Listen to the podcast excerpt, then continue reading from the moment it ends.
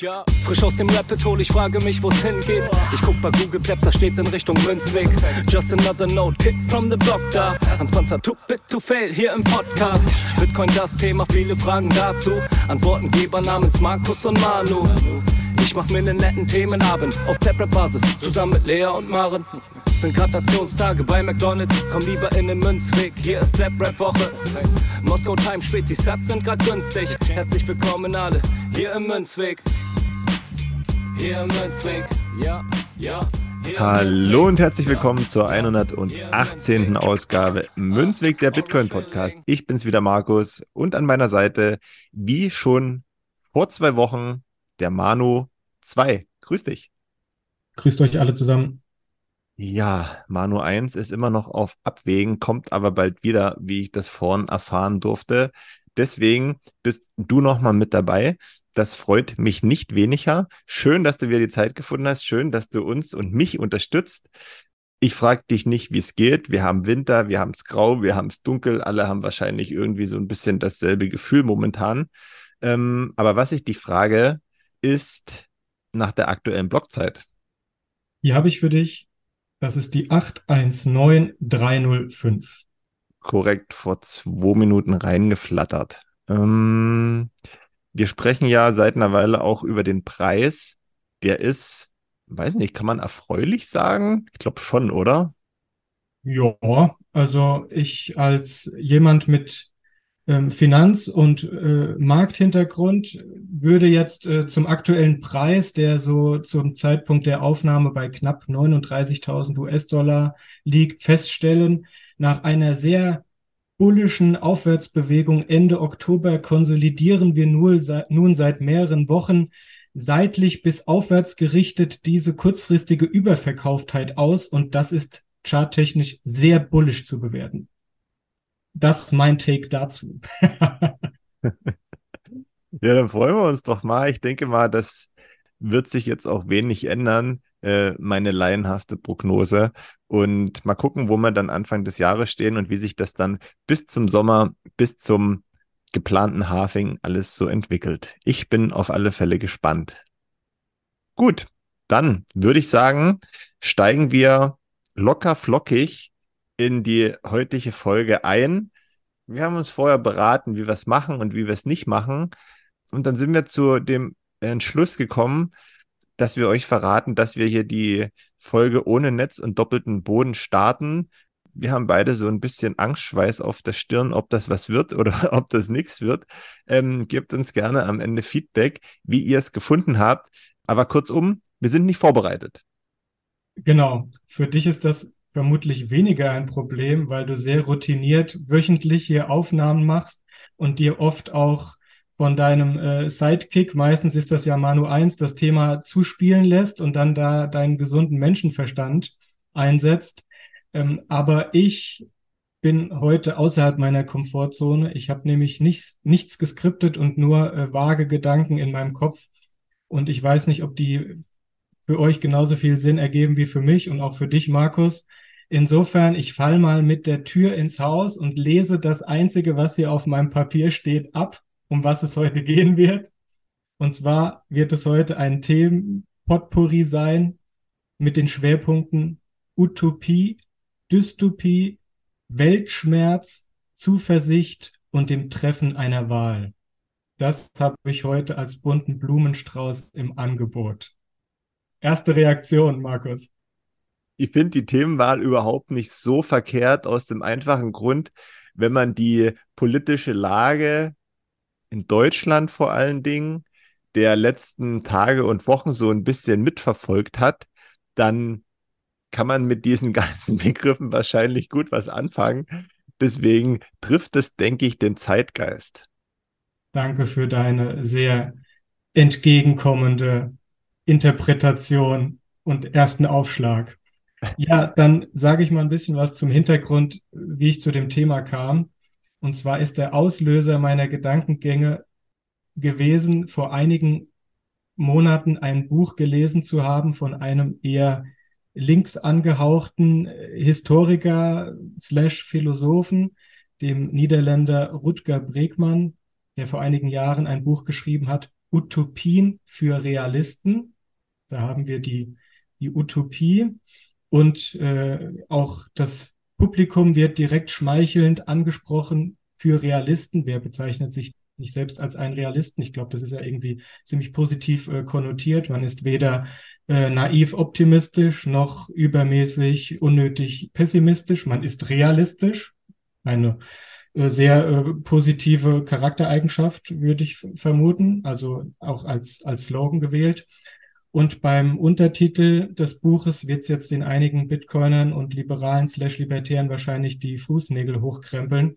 Da heißt es nämlich, die Zeit ist reif für die 15-Stunden-Woche, offene Grenzen und das bedingungslose Grundeinkommen. Also ihr merkt schon, da muss man einiges zurechtlegen und ich musste mich nach dem Buch auch erstmal ähm, schütteln. Aber ähm, es hat dahingehend bei mir einen Denkprozess freigesetzt, dass ich dieses ähm, Zitat, was er auch eingangsseitig ähm, verwendet, äh, ziemlich prägnant fand. Und zwar das von Oscar Wilde. Fortschritt ist die Verwirklichung von Utopien. Und ich habe so den Eindruck, dass wir uns als Gesellschaft, Politik, Wirtschaft vielleicht noch am ehesten, aber aktuell schwer tun, Utopien zu entwickeln und positive Szenarien für die Zukunft zu zeichnen, sondern dass wir in so einer, in so einer Schleife mit mehreren diversen, alle mehr oder weniger schlechten Dystopien festhängen. Deswegen die Beschäftigung mit dem Thema und das Setzen auf die Agenda heute. Das passt sehr gut. Ich hatte ja vorhin schon die politische Lage in Deutschland über die, über die Weltlage und so, brauchen wir jetzt vielleicht gar nicht so sehr sprechen. Vielleicht kommen wir mit einem Halbsatz dazu. Aber wenn man sich das alles so, so angesehen hat, ähm, was da sich alles so abgespielt hat mit ähm, Entscheidungen vom äh, Verfassungsgericht und gekippten ähm, Sachen ähm, und hin und her und Politiker hängen an ihren, an ihren äh, Stühlen und Posten und keiner will so richtig beiseite rücken und auch mal offen sein für, für vielleicht äh, neue Ideen und Sachen anders zu machen, dann trifft das Thema sicherlich ganz gut. Ähm, die Frage ist natürlich, ob man mit einer Utopie tatsächlichen Fortschritt erzielen kann, weil wenn ich an etwas Utopisches denke, so aus, aus meinen ersten Gedanken, dann denke ich immer an so eine, so eine relativ weit entfernte Zukunft, an futuristisch aussehende Städte ähm, und Sachen, die eher zum aktuellen Zeitpunkt noch sehr unrealistisch sind.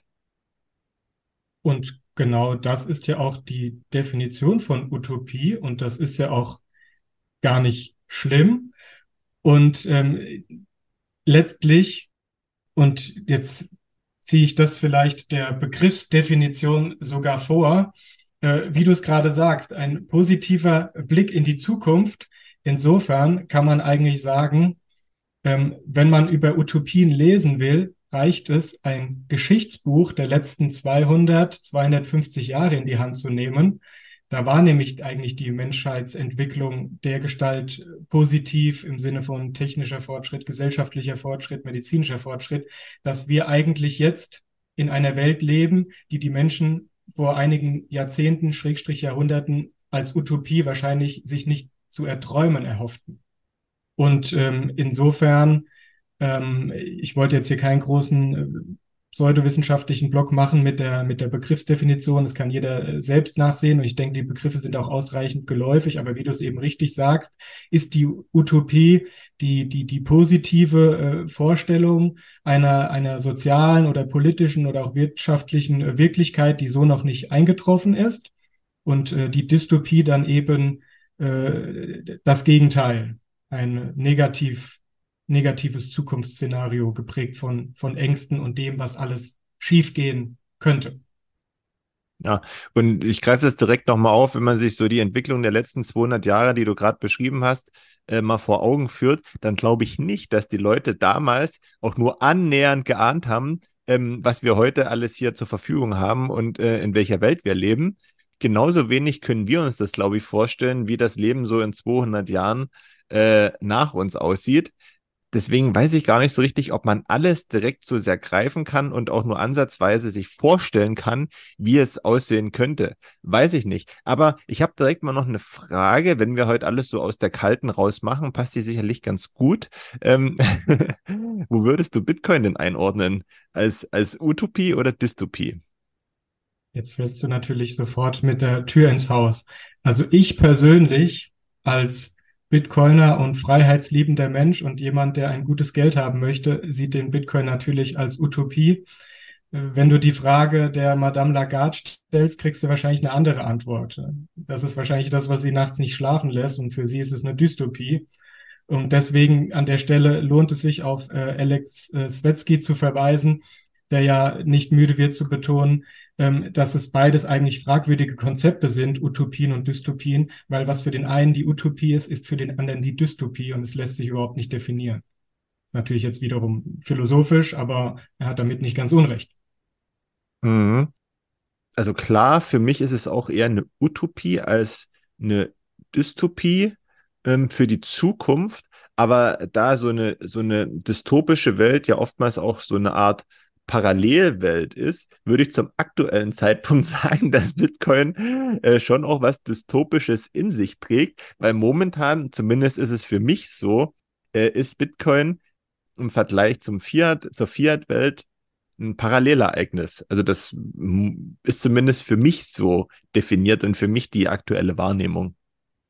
Und die Zukunft ist per Definition ungewiss und wir wissen nicht, äh, wie es ausgeht. Insofern sind auch utopisch, äh, auch dystopische Züge dort äh, natürlich denkbar. Ich denke, die, die Zukunft trägt immer per Definition äh, beide Welten und beide Züge in sich. Und letztendlich kommt es darauf an, wie der Mensch handelt oder die, das, na, ich wollte eigentlich ungern ähm, äh, kollektiv äh, benutzen, weil das ähm, äh, negativ konnotiert ist in unseren Kreisen und dann so, sofort was kollektivistisches, sozialistisches hat, aber letztendlich wie die, wie die Masse der ähm, frei und individuell agierenden Menschen äh, sich entscheidet und welche Zukunft sie formt am Ende. Ja, man muss natürlich aber ganz klar sagen, glaube ich, dass vor allem die Utopie ja auch eine Chance ist. Ne? Also viel sicherlich Fantasie geprägt, aber nur auf diesem Weg, glaube ich, lassen sich auch neue Dinge entwickeln. Ne? Und ähm, da sind wir, denke ich mal, bei, bei Bitcoin im Thema und da sind wir aber auch politisch im Thema, weil nur wenn man sich auf diesen Weg begibt, kommt man am Ende wahrscheinlich auch zu einem guten Ergebnis, was der Zeit entsprechend ist, wenn man das so bezeichnen kann. Das ist es halt, wenn man sich auf den Weg äh, begibt. Und äh, eine These von Bregmann, und man hört es auch viel in den öffentlich-rechtlichen Medien, ähm, auch so im Podcast von Lanz und Brecht, die zum Thema Utopie im Sommer auch mal eine Folge gemacht haben, dass eben das das, das Fehlen an Utopien, unsere, unsere Fantasielosigkeit, unsere unsere Sättigung, unser Wohlstand, äh, unser Fokus darauf, besitzwahrend und defensiv und verteidigend äh, zu, zu, zu agieren, ähm, eben dazu führt, dass wir, ähm, weil es uns eben schon so gut äh, geht, wir uns kaum vorstellen können, wie es uns noch besser geht. Ich sage das jetzt leicht ketzerisch, äh, äh, gilt nicht für jeden, äh, werft bitte nicht mit Steinen auf mich. Aber insgesamt äh, geht es ja uns in der Breite doch äh, recht gut. Und natürlich ist die, die Utopie, ich sag mal, im, im Elend äh, rein durch den, durch den Zwangsoptimismus irgendwie deutlich greifbarer und der, und der, und der letzte Strohhalm, äh, während natürlich, äh, wenn man äh, gewisses Wohlstandsniveau erreicht hat, in Verbindung mit einer alternden Gesellschaft, da steigt dann sicherlich die Fantasie auch nicht mehr ins, ins Endlose. Und, und schon äh, geht's dann mit diesem veränderten Mindset, mit diesem veränderten Fokus auf ähm, Besitzwahrung, ähm, kommt dann die Angst und dann eher der Fokus auf dystopische Zukunftsszenarien und nicht so dieses gestalten wollen, sondern dieses verhindern wollen. Mhm. Ich weiß nicht, ob das ein deutsches Problem ist. Ähm, vielleicht ist das sogar ein bisschen menschlich, das Ganze. Man muss sich da halt, halt öffnen, wie das eben so ist. Ähm, aber ich glaube, je größer und, und, und breiter die Ebene wird, desto schwieriger ist das eben. Weißt du, also je, je größer die Auswirkung auf die Gesamtzahl oder auf die Zahl der Menschen ist, desto schwieriger wird es wahrscheinlich äh, in Utopien zu denken. Könnte ich mir jetzt mal so vorstellen. Aber das Zitat von Oscar Wilde, was du am Anfang vorgelesen hattest, ähm, das würde ja eigentlich das Gegenteil sagen zu dem, was ich gerade gesagt habe, also dass es durchaus möglich ist, wenn man Fortschritt erzielen will. Aber was hat denn der, was hast du gesagt, Bregmann hieß er, ne? Ja. Zu, zu welchem Schluss kam er denn? Also kon konnte man da irgendwas was mitnehmen? Ich, ich möchte die Unterhaltung ungern auf dieses äh, Buch richten, weil ähm, er zwar den ein oder anderen guten Gedanken anregt, aber die Maßnahmen, die er dann vorschlägt zu ergreifen, äh, die sind alle zum, zum, zum Scheitern verurteilt. Deswegen war es bei mir auch wirklich einfach nur der Auslöser und jetzt äh, keine Vermarktungsstrategie für dieses Buch. Ihr müsst das Buch beim besten Willen nicht lesen. Es hat mich äh, nochmal für das Thema Utopien äh, sensibilisiert. Uh, and that's, that's all. Ich will dem, dem Herrn Bregmann hier keinen zu großen Raum einräumen, den er nicht verdient hat. Okay, dann lösche ich das wieder, dann verlinken wir das nicht unter der Folge.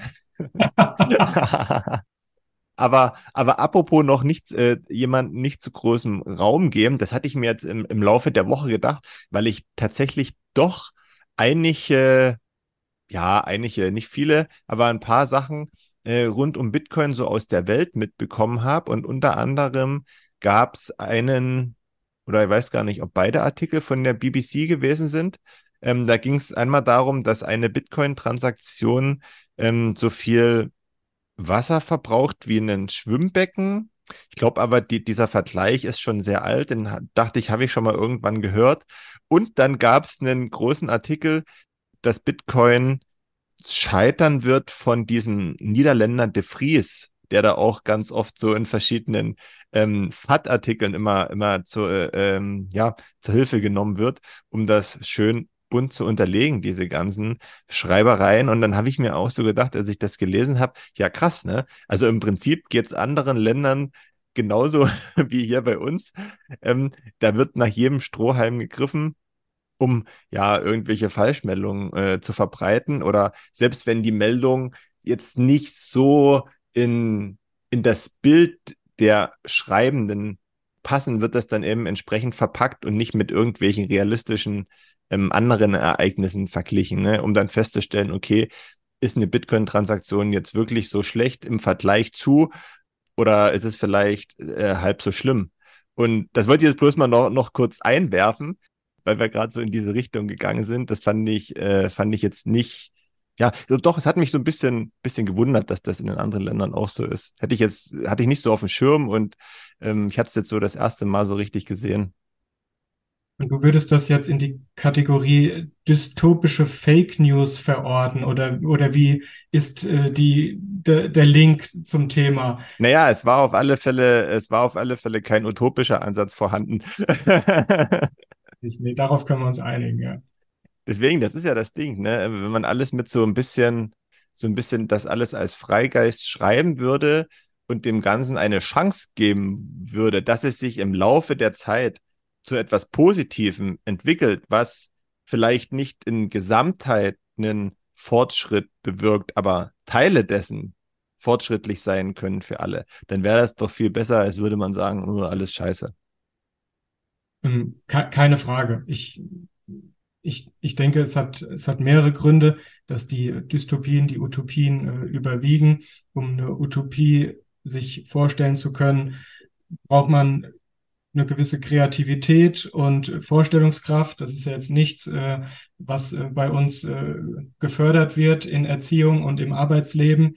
Gleichzeitig muss man auch sich wirklich äh, aus der Deckung trauen und dann anderen Leuten gegenüber positive Szenarien äh, ausmalen und Visionen, das ist ja auch negativ konnotiert, ne, dieses mit Vision musst du zum Arzt, ähm, die haben ja auch oft die Gefahr, dann äh, naiv zu klingen und dann wird man so als der ewig naive äh, Optimist, äh, der doch sicherlich eines Besseren belehrt werden wird, wartet doch nur ab, abgestempelt und wird so ein bisschen belächelt, während natürlich derjenige, der Mahner und Warner, der am besten auch noch äh, Bestseller-Autor von irgendwelchen äh, Crash-Prognose-Büchern ist, der kommt natürlich als super smart daher.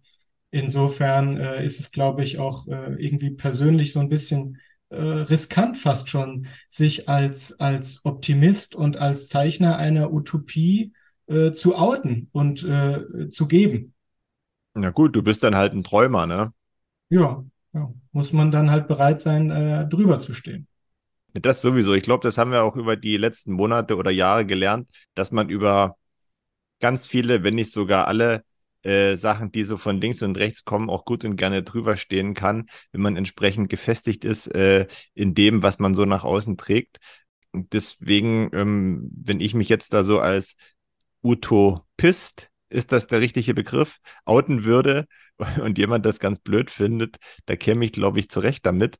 Hm, wie gesagt, ich, das, wir sind halt wieder, am Ende komme ich bei wenn wir dann über, über, über, über diese ganzen Themen reden und wenn wir dann immer noch Bitcoin mit reinbringen, weißt du, und einige hören das wahrscheinlich nicht gern, ich komme dann trotzdem immer wieder zu dem sowohl als auch Fazit, weißt du?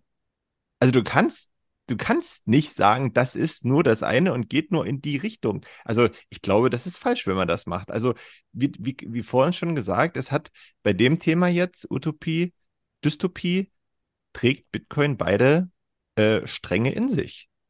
Bei mir rennst du da offene Türen ein, Markus. Und sicherlich ist es auch so, dass äh, nur weil man an das utopische Szenario glaubt und sich auch seiner Sache ganz sicher ist, weil man ja die berühmten mehreren hundert Stunden in das Thema investiert hat und weiß, dass Bitcoin äh, technologisch nied- und nagelfest ist und dass es sich auch nicht effektiv verbieten lässt. Und was soll die Sache also stoppen?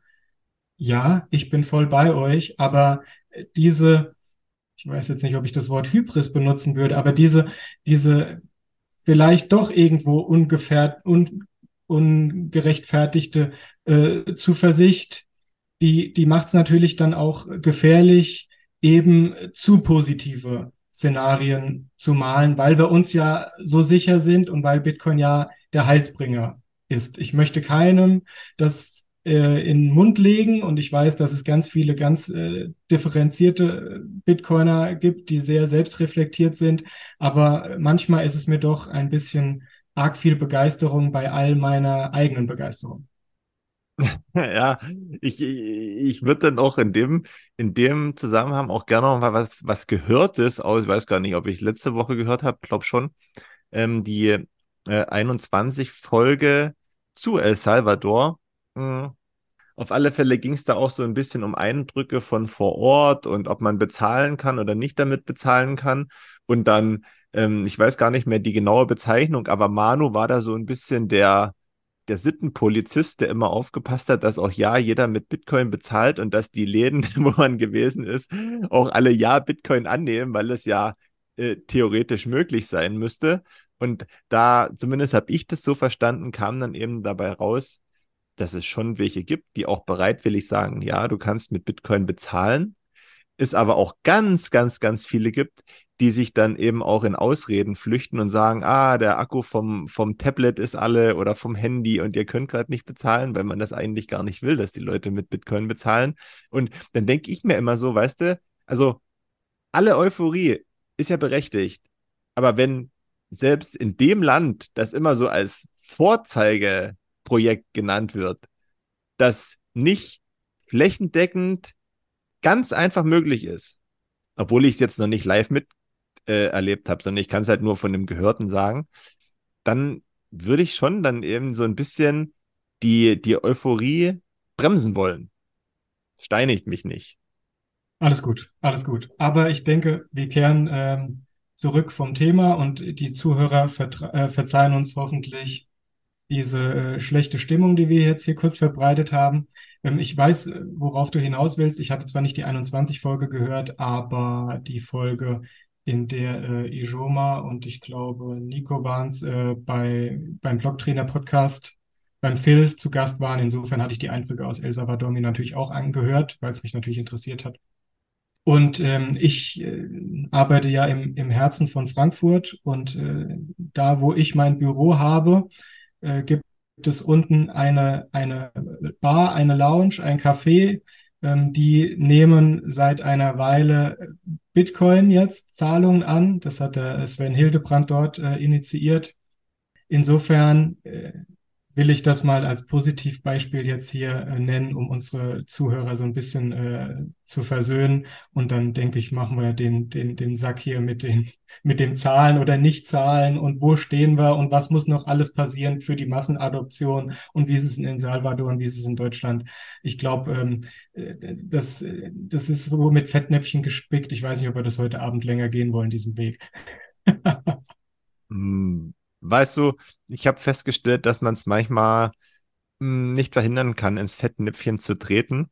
Aber ich folge dir gern und äh, lass uns da einen Punkt dahinter machen. Ich will aber trotzdem dazu noch sagen, dass ich mich eben auch zu diesem Punkt sehr auf die Eindrücke von Manu freue, weil ich weiß, der ist bestimmt super euphorisch und hat ganz viele neue Ansätze mit im Gepäck und auch ganz viele ähm, positive äh, Eindrücke. Ich bin dann wirklich gespannt. Wir werden da hundertprozentig drüber reden. Auch nochmal über das, was ich so gerade ein bisschen, ja, ich will nicht angeprangert sagen, aber ist halt so das Bild, was, was äh, ich so vermittelt bekommen habe beim Hören und Lesen. Aber ich bin gespannt, wie das dann wirklich aus der Perspektive ist von jemandem, der dann tatsächlich alles so, so miterlebt hat. Aber wir wollen ja nicht zu dystopisch sein. Wir sind eher in der Mitte mit dem, mit dem Hang zur Utopie. Genau. Und wir schließen äh, diese zwei, die Behandlung dieser zwei Begrifflichkeiten äh, mit einer positiven Note. Es ist so, dass wir ja alle dem, dem psychologischen ähm, Ankereffekt äh, zum Opfer fallen, äh, dass wir äh, das, das hier und jetzt für, für normal und für, für gegeben halten und äh, für selbstverständlich. Und wir gucken natürlich naserümpfend in die Geschichtsbücher und die Vergangenheit, wie das Leben früher war, aber wir tun uns super schwer, uns vorzustellen, wie das Leben in der Zukunft sein könnte, sei es jetzt besser als heute oder sei es schlechter.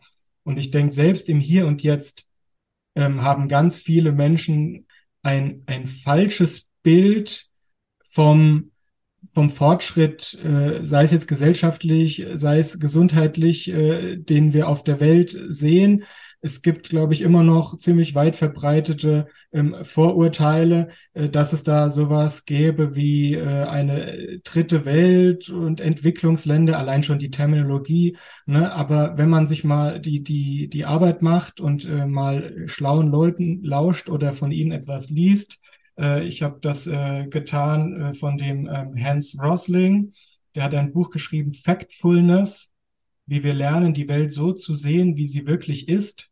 Und er ist ähm, Arzt, äh, der die ganze Welt ähm, besucht hat, auf, glaube ich, allen Kontinenten gearbeitet hat und so die, die Menschen und die Gesellschaften über Jahrzehnte beobachtet hat und halt ähm, ganz klar zeigt, äh, dass es mittlerweile in fast allen Ländern der Welt ähm, eine, eine Mittelschicht gibt, die nicht von der absoluten Armut betroffen ist, dass überall die Lebenserwartung stark angestiegen ist, dass überall die Gesundheitsversorgung viel besser geworden ist, die Kindersterblichkeit gesunken, das Bildungsniveau steigt und dass wir da langfristig einfach seit Jahrzehnten auf einem kontinuierlich guten Trend sind und die Lage überschattet wird von vielen äh, negativen äh, Nachrichten zu Krieg, äh, zu Hunger, zu Flucht, die ich gar nicht marginalisieren will. Aber unter der Oberfläche steckt da insgesamt etwas, ähm, worauf man aufbauen kann, wo man Zuversicht draus schöpfen kann für die Zukunft. Und ähm, es gibt da so einen Spruch in Investmentkreisen, der heißt, ähm, äh, wenn mal wieder super Pessimismus ist an den Märkten und alle Kurse in den Keller rauschen, dann gibt es so einen schlauen Spruch, der heißt, most of the time the world doesn't end. Ähm, and if the world doesn't end, dann ist es irgendwie smart, äh, zu tiefen Kursen äh, zuzugreifen. Deswegen, weil wir es alle nicht wissen, was die Zukunft bringt, kann man nichts anderes machen, als die Vergangenheit extrapolieren und daraus Zuversicht schöpfen, dass es langfristig weiter bergab geht. Jetzt habe ich bergab gesagt und wollte bergauf sagen. Oh Mann, das war ja übel. Also bergauf geht. Das war ja mal ein Versprecher zur Unzeit. Ja. Der bleibt aber drin, das kann ich dir jetzt schon sagen.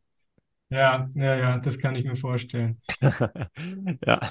Ich würde ganz gerne, ähm, ohne dir jetzt über den Mund fahren zu wollen, falls du dazu einen Take hast, äh, ich habe jetzt versucht, das so ein bisschen äh, zu schließen. Und zum dritten Begriff, den ich äh, eingangs genannt habe, nämlich dem, dem Weltschmerz äh, vorzustoßen und wo ich den da so in dieser Gemengenlage verorte.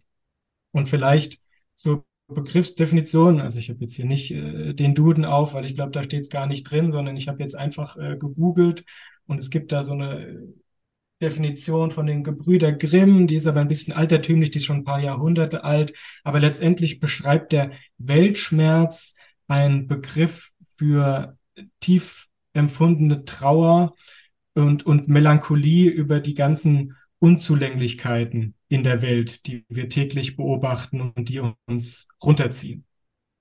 Und ich finde, dass bei der Motivation ähm, sich für eine, ähm, eine positive Zukunft, eine utopische Zukunft einzusetzen. Da gibt es mehrere Motivationen und der Weltschmerz gehört auch dazu. Also ich denke, ähm, weil ja Utopie auch äh, wirtschaftlich sein kann, ist ja, äh, haben uns definitiv visionäre Unternehmer äh, wie Steve Jobs, die unser Leben mit ihren Produkten und Dienstleistungen verbessert haben.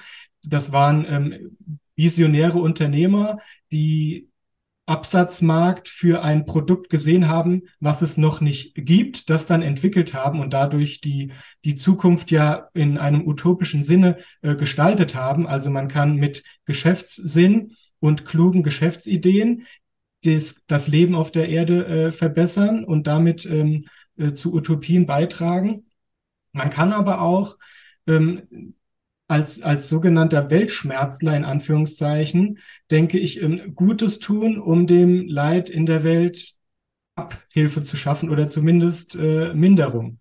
Wenn ich an, an Ärzte ohne Grenzen äh, denke oder Leute, die sich ehrenamtlich in Flüchtlingslagern oder so engagieren. Also ein, ein in, in westlichen Ländern gut ausgebildeter Arzt, der ähm, in einem Lazarett äh, gesundheitliche Behandlung durchführt unter schlimmsten Bedingungen irgendwo in Schwarzafrika, ähm, weil weil er oder sie das Gefühl hat, das, das, das machen zu müssen, um das Elend auf der Welt zu mindern und von Weltschmerz angetrieben zu werden, was der viel steinigere Weg ist als keine Ahnung, irgendwo in Deutschland ähm, eine, eine Privatpraxis äh, für Homöopathie aufzumachen und seinen Patienten tonnenweise Globuli zu empfehlen. Äh, da hat man einen leichteren Lenz und verdient mehr damit.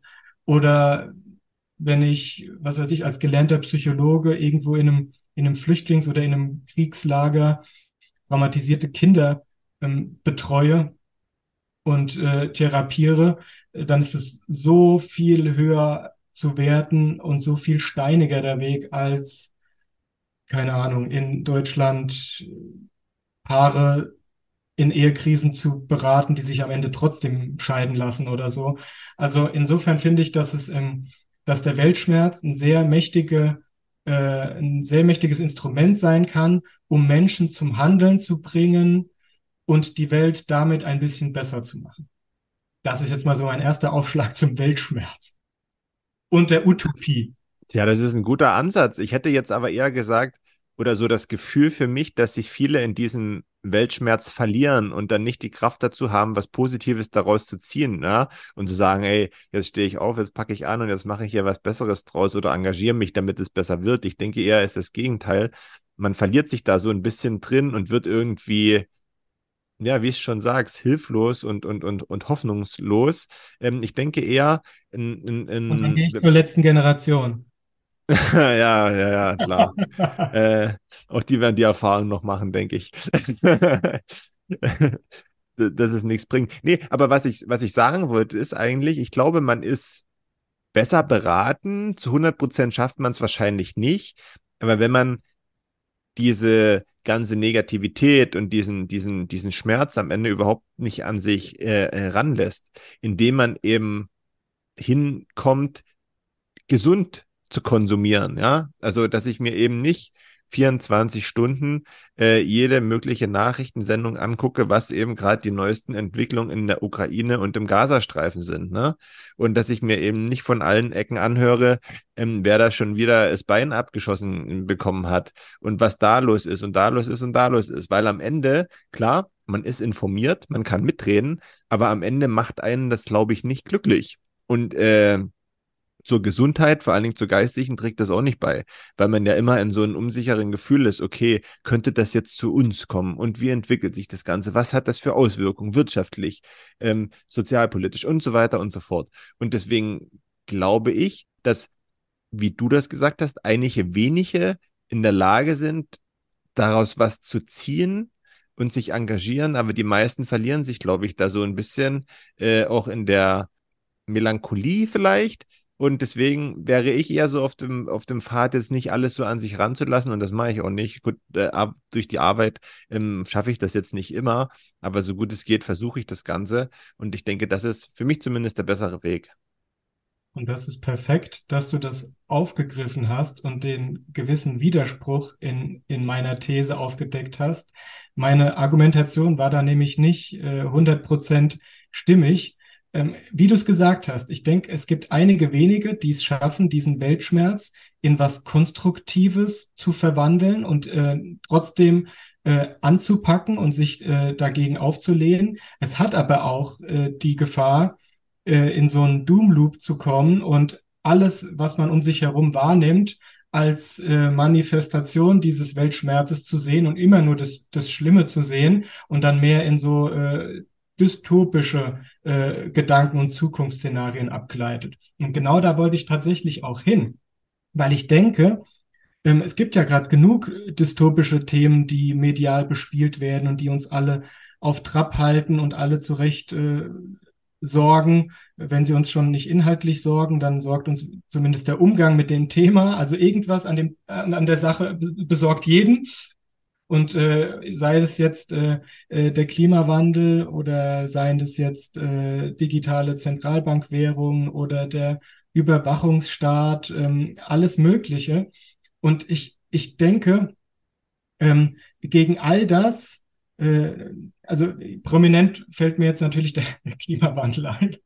Ähm, und diese ganzen ähm, Aktivisten, von denen ja sehr viele sehr jung sind, äh, sei es jetzt Fridays for Future oder die letzte Generation und was es dort alles für Gruppierungen gibt. Und ich weiß, die sind auch unterschiedlich äh, militant und äh, nicht alle sind so äh, rigoros wie die letzte Generation. Aber das sind ja ähm, Leute, die machen das ja nicht, weil sie es so großartig finden, sich auf die Straße zu kleben und dann vom, von normalen Bürgern angepöbelt zu werden, sondern ich denke schon, dass das Leute sind, die tiefen Weltschmerz empfinden und die einfach das Gefühl haben, es ist fünf vor zwölf und es ist schon, und die Politik äh, re reagiert nicht und es ist doch schon ewig fünf vor zwölf. Ähm, irgendeiner muss jetzt handeln, dann muss ich es halt machen. Dann erbringe ich dieses Martyrium und mein Weltschmerz führt mich dazu, gegen eine Dystopie anzukämpfen, die ich für super schlimm erachte. Und ich nehme die Entbehrungen äh, auf mich, mit denen dieser Kampf verbunden ist. Deswegen fällt es mir super schwer, diese Menschen ähm, zu verurteilen, weil ich, weil ich äh, denke, dass sie, dass sie das machen, was sie mit sich selbst ins Reine bringt. Aber ich möchte echt nicht mit ihnen tauschen und ich möchte fast, fast schon sagen, ich bemitleide sie, dass sie sich zur Mission gemacht haben, die Dystopie zu verhindern, statt wie wir Bitcoiner die Utopie zu gestalten. Oh, jetzt habe ich es mal maximal positiv ausgedrückt. ja, ich glaube, bei den meisten spielt da ja auch so ein Stück weit politische Prägung und auch Ideologie eine Rolle, warum sie das tun. Und ich denke, dann ist eher so dieses, dieses Thema Klima so vorgeschoben für einen, für so ein übergeordnetes Ziel. Also das übergeordnete Ziel ist ja äh, wahrscheinlich dann der Erhalt der Menschheit und äh, den Weltuntergang zu verhindern. Ja, sage ich jetzt mal so ganz, äh, ganz, ganz weit in die Zukunft gesprochen, weil nur darum geht es, weil wenn man sagen würde, hm, Klimawandel hin, Klimawandel her, im, im, Prinzip der Erde oder der Natur ist das scheißegal, die kümmert sich schon. Nur was, äh, was ist, weg ist, sind wir Menschen, ne? weil wir können nichts dagegen tun, wenn es unter uns irgendwann an, brodelt und knallt, ne? dann sind wir halt verloren. Das gilt, wollen die Leute ja damit verhindern. Aber ja, du hast recht, ne? Die, die sind halt irgendwie gefangen und es, die könnten einen auch leid tun, weil das so ein, so ein Kampf gegen Windmühlen ist, wahrscheinlich, den die, den die da führen, ne? Und äh, ähm, immer wenn ich mir da auch so von, von, von Politikern denke, die ja teilweise auch so ein bisschen mittlerweile nach dem Mund reden und dann sagen, man muss immer alle Projekte verwirklichen, aber nur, wenn auch die ähm, klimapolitischen Ziele gleichzeitig Beachtung finden. Und dann denke ich immer, ey Leute, ihr habt so viele oder wir haben so viele Probleme, die angegangen und gelöst werden müssen. Dann lasst doch mal immer eure Klimaideologie vielleicht auch beiseite und kümmert euch wirklich drum, damit es überhaupt erstmal angepackt wird und nicht noch das Klima mit reinnehmen und dann irgendwelche unrealistischen Ziele verfolgen. Das, da, da könnte ich mich manchmal aufregen und ich könnte mich auch, ich war noch nie in der Situation zum Glück, ich könnte mich auch über die, über die ähm, ja, Demonstranten da aufregen, die sich auf die Straße kleben äh, oder irgendwelche anderen Sachen beschmieren oder vielleicht auch zerstören, dann denke ich mir, ey, wenn du jetzt hier wärst und du müsstest zu einem Termin oder du hättest wirklich was Wichtiges, ja, ähm, wo es um wirklich um was geht und du jetzt nicht einfach nur so mit dem Auto durch die Stadt gondelst, ey, dann wäre ich wirklich richtig sauer, das kann ich dir sagen. Ich war auch noch nicht betroffen, aber ich kann alles, was du sagst, 100% nachvollziehen. Man muss schon, ich weiß, jetzt, jetzt benutze ich martialische Worte, ne, aber irgendwie, man muss sich halt entscheiden, ähm, welche Schlacht man kämpfen möchte und was das halt für ein selbst, für sein persönliches Wohlbefinden, seine, seine geistige und aber auch körperliche Gesundheit, äh, äh, sein, seine, seine Zuversicht, die man ja nicht verlieren darf, was das alles bedeutet. Und ich finde einfach diesen, diesen Pitch, also frag mal die, die, die Vertreter von Fridays for Futures oder für die oder der letzten Generation, was ist denn, was ist denn eure Vision? Was ist denn ähm, euer Ziel? Und wenn der Pitch ist, ähm, den Weltuntergang äh, zu verhindern, ähm, wie misst du denn dann äh, deine Erfolge auf dem, auf diesem langen, steinigen Weg dahin? Also du, du, du, bist ja immer nur in einer, in einer äh, aufwärts gerichteten äh, Richtung, also so ein Uphill äh, äh, kämpfend und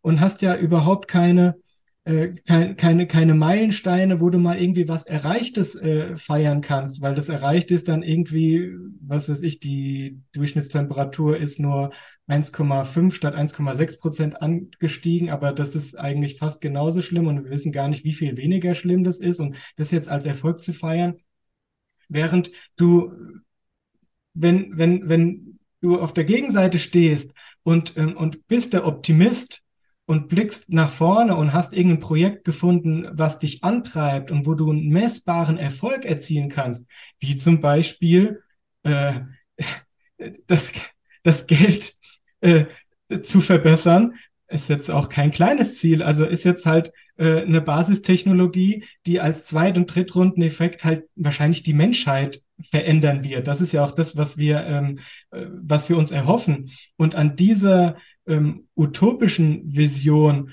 mitzuwirken, ähm, woraus man worauf, woraus man Zuversicht schöpfen kann äh, während des äh, erfolgreichen Weges und wo es Meilensteine zu feiern gibt. Und also es ist so viel positiver, dass ich, ich, ich weiß, natürlich funktioniert das nicht so, so wissenschaftlich, oh, bist du der Utopie-Typ oder bist du der, der Dystopie-Typ? Und die Leute suchen sich ihre Rolle ja auch nicht aus. Na, am Anfang vielleicht schon, aber wenn sie erstmal drin sind, sind sie gefangen. Ich sage damit nur, ich will einfach nicht zu den Dystopie-Verhinderern gehören, weil das ein ganz schreckliches Leben für mich bedeutet und ich bin total egoistisch. Ich will am Ende äh, der Gleichung äh, ein glückliches Leben führen in gewissen materiellen Wohlstand zusammen mit meiner Familie.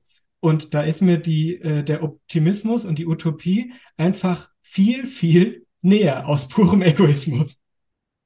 Und das ist auch total normal und total verständlich. Und das ist bei mir nicht anders. Deswegen, ähm, ich gehe da auch nicht mit, wenn man sagt, man macht das für jemand anderen, damit es denen gut geht und die ganze Welt. Ach, weißt du, am Ende ist sich jeder selber der Nächste und da ist auch egal, ob wir über Bitcoin reden oder irgendwas anderes. Aber ich gebe dir zu 100 Prozent recht und um das auch nochmal äh, einzuordnen, weil das vorhin vielleicht ein bisschen äh, negativ klang, was ich so geschildert hatte, wie so meine Eindrücke gerade auch aus El Salvador und so insgesamt äh, sind und gewesen sind.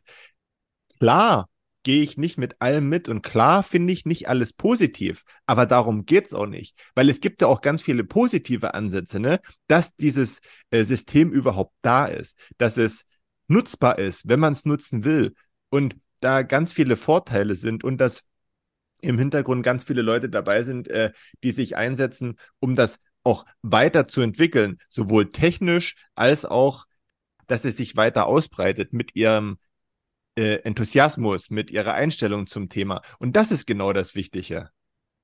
Genau, und das ist das, das Mindset äh, eines, eines Optimisten, eines Machers. Und das äh, lohnt es sich äh, zu unterstützen, dass diese Leute ähm, bei der Stange bleiben und, und weiterhin diese großartige Arbeit machen. Aber das, das, äh, was mich da auch wiederum äh, optimistisch stimmt, ist, ähm, dass Optimismus tatsächlich äh, sowas Intrinsisches und ähm, eine Charaktereigenschaft ist, die, die, die, die schwer zu beeinflussen ist. Also wenn man in einem, einem, einem Loch ist, in einem, in einem richtigen Tief, dann kann man sich nicht einfach mal so über äh, Wiederholung und Einreden, sei optimistisch, du hast allen Grund dazu, das Leben ist schön, alles wird gut.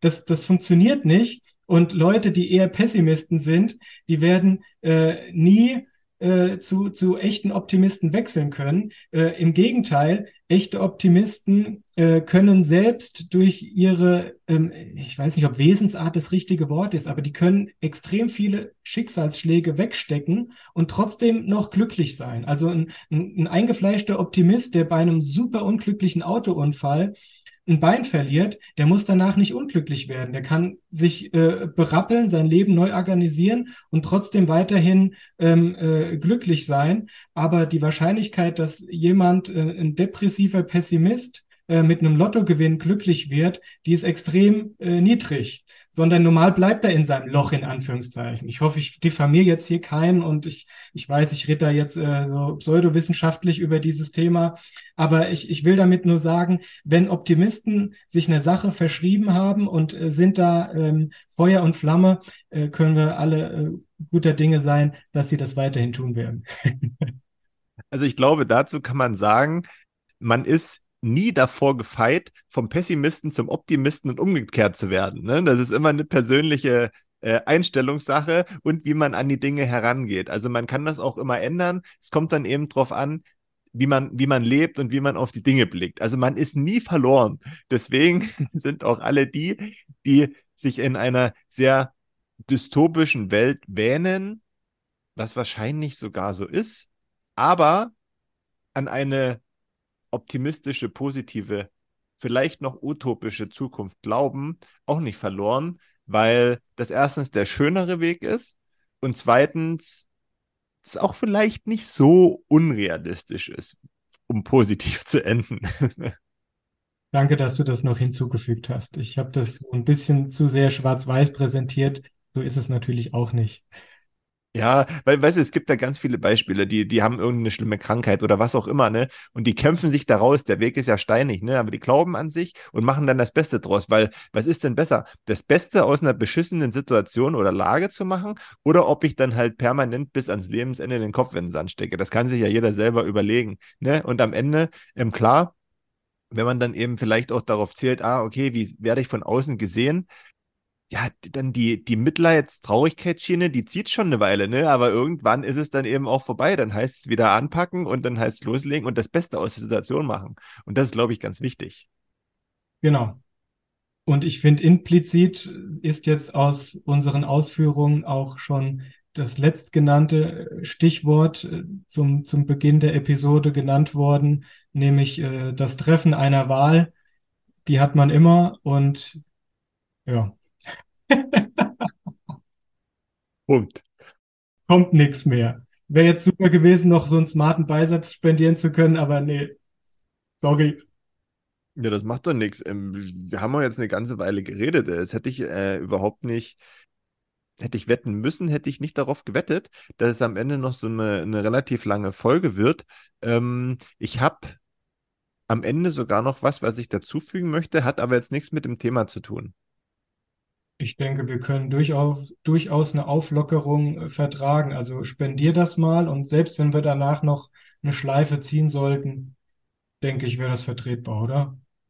Ja, auf alle Fälle. Ähm, wir können, wie gesagt, ja machen, was wir wollen. Hier ähm, redet uns ja keiner rein. Ähm, hatte ich am Anfang vergessen, und zwar was Zuschriften und Value for Value, Value Spenden anbelangt. Da hat uns natürlich auch wieder einiges erreicht.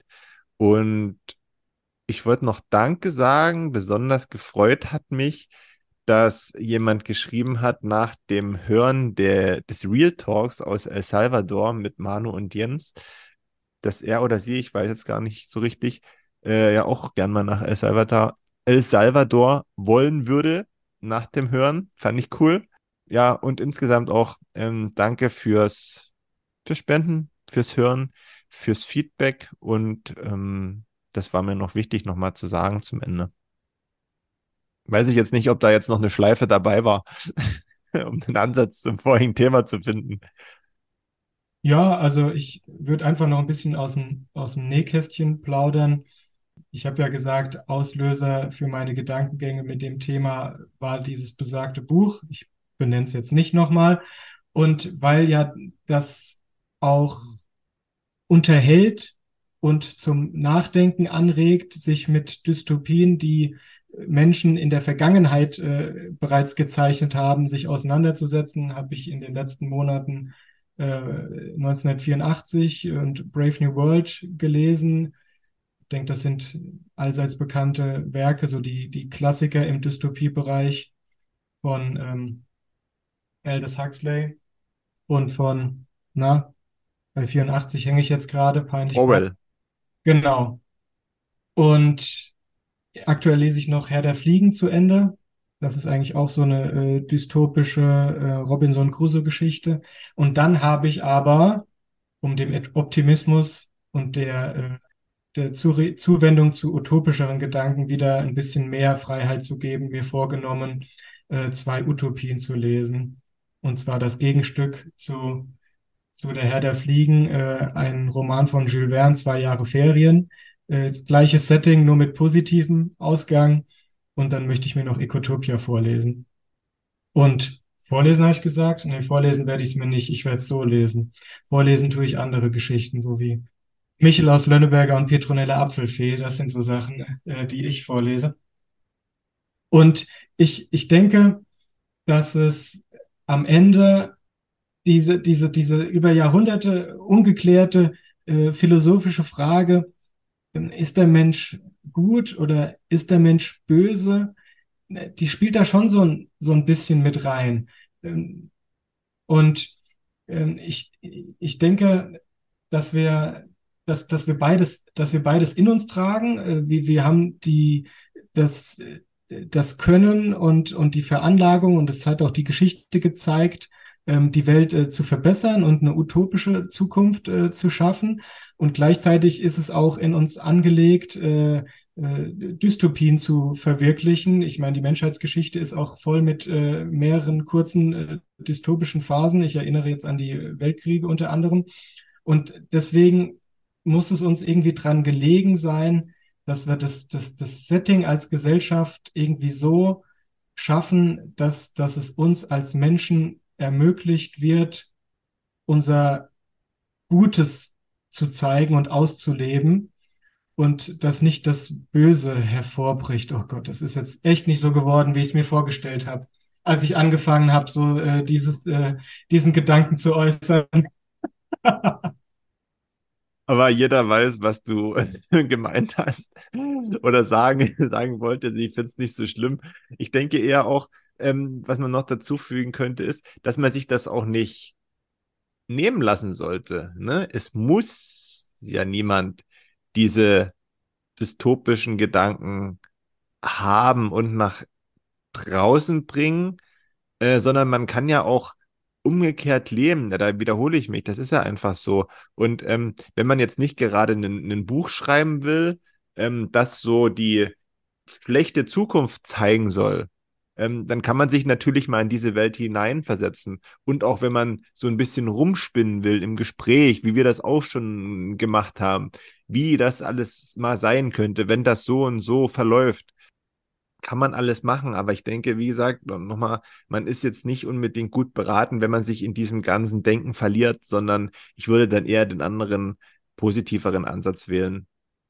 Keine Frage, aber als ich, als ich mein, mein Pitch machen wollte und im, im Verlauf immer unsicherer wurde, weil die Argumentation nicht so stimmig ist, ist mir dann auch aufgefallen, ähm, dass, äh, dass ja auch äh, genau das Szenario möglich ist, der, dass einige wenige Böse äh, sehr äh, folgenreiche Entscheidungen treffen und äh, im Zweifelsfall mehr Einfluss haben als die Mehrheit der, der, der, der Positiven, der Optimisten, der, der Gutmeinenden. Denn äh, wie ist die Gesellschaft organisiert? Äh, ich habe schon mal gesagt, wir wollen irgendwie der, der, der Normalo, zu denen ich mich jetzt auch zählen würde, die wollen ein, ein, ein ruhiges, ähm, äh, behagliches und äh, komfortables Leben führen. Äh, es liegt mir jetzt nichts ferner, als mich äh, in einer 70-Stunden-Woche irgendwie in Wirtschaft und Politik aufzureiben. Äh, für wen und was bitte? Diese Bestätigung brauche ich äh, persönlich nicht und da fehlen mir die Ambitionen.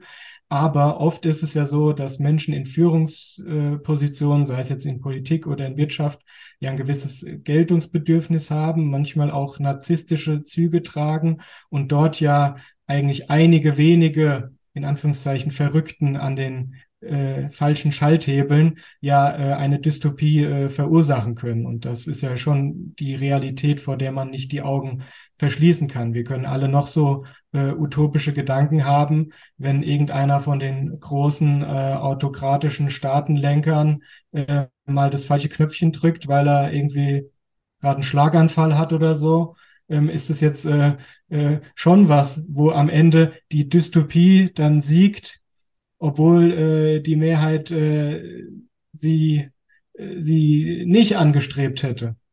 Ja, wer strebt schon eine Dystopie an? Ja, also, aber du, den, ganz selbst für den, der die Dystopie umsetzt, ist es ja keine Dystopie, sondern in dem Fall eine Utopie. Und dann sind wir wieder bei Svetsky. Also ich habe mir schon wieder widersprochen. Heute Abend ist echt schlimm. Da siehst du mal, wenn ich unvorbereitet und ungeskriptet auftrete, dann ist es Kraut und Rüben.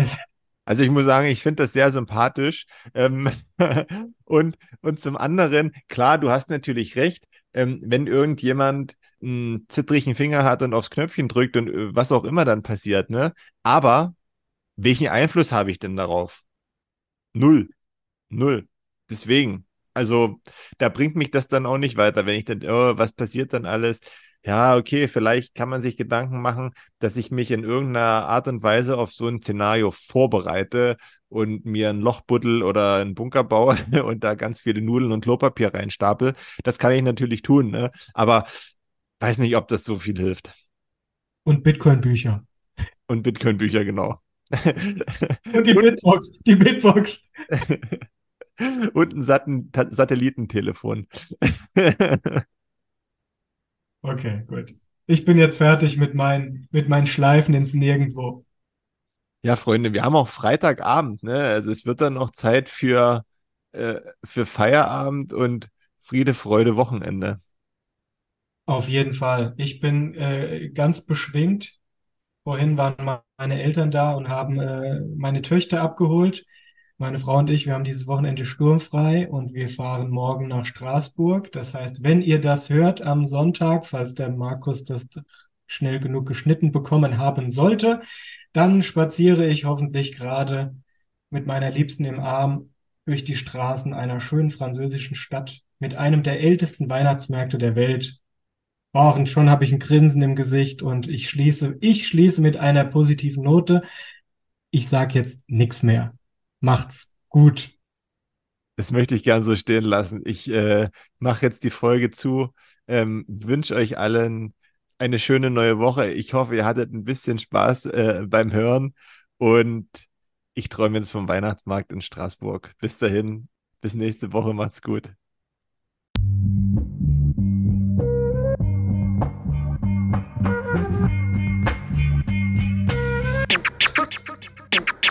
Ja. Frisch aus dem Rapid Hole, ich frage mich, wo's hingeht. Ich guck bei Google Maps, da steht in Richtung Münzweg. Just another note, Kid from the Block da. Hans Panzer, too bit to fail, hier im Podcast. Bitcoin das Thema, viele Fragen dazu. Antwortengeber namens Markus und Manu. Ich mach mir nen netten Themenabend auf Taprap-Basis, zusammen mit Lea und Maren. Sind Gratationstage bei McDonalds, komm lieber in den Münzweg, hier ist Trap-Rap-Woche. Moskau Time spät, die Sats sind grad günstig. Herzlich willkommen alle, hier im Münzweg. Hier im Münzweg, ja, ja, hier im Münzweg, ja, ja, hier im Münzweg, ah, ah, Orange Pilling.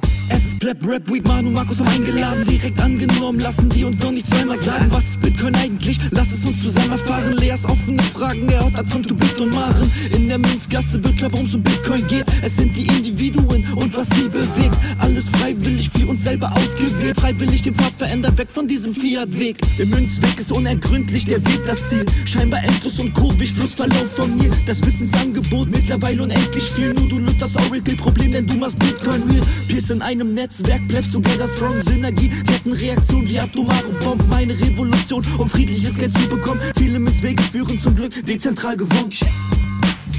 Hier im Münzweg, ja, ja, hier im Münzweg, ja, ja, hier im Münzweg, ah, ah, Orange Pilling. Ich seh ein Blockzeichen am Himmel, Einsatz für den Doktor. Weil im großer Notfall, steig in den Helikopter. Adresse Münzweg 21, Orange Pilz im Medizinkoffer. Take off, Alter. Digga, Digga, Beat.